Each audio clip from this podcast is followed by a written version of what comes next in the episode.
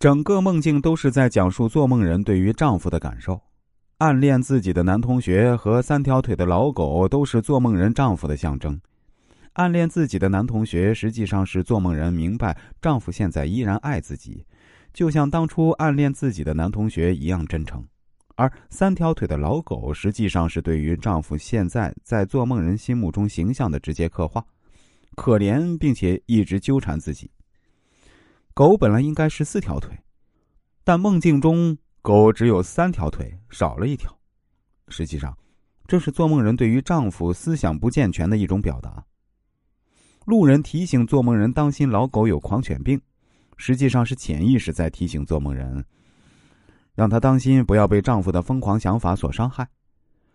狂犬病指的就是做梦人老公脑中的疯狂想法，做梦人趁机溜掉躲起来。但是狗却知道他在哪儿，表明做梦人现在和丈夫之间的关系非常紧张。他总是能够找到做梦人，总是依赖着做梦人，但是做梦人却是害怕他的想法会伤害家人，因此总要躲避。再说一个前男友和西瓜的梦境，梦中说，我梦见自己来到一家餐厅，看到刚刚分手的前男友和三个人在一起吃饭。他坐在靠窗的位置，低着头，身上穿的是我非常喜欢的那件衬衫。我起身逃走了，但是不知道怎么回事，我的手里竟然多了一个西瓜。我就这样抱着西瓜在马路上溜达，感觉像是来到了国外的某个地方。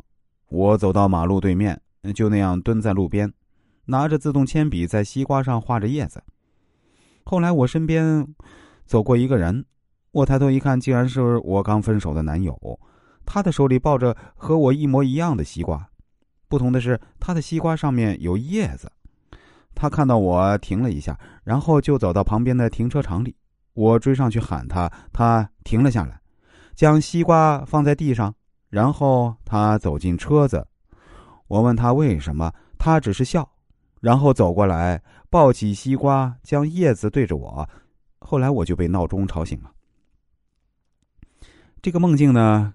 可以大体上分成两个模块，第一个模块就是遇到前男友然后逃跑，第二个模块呢就是西瓜以及叶子。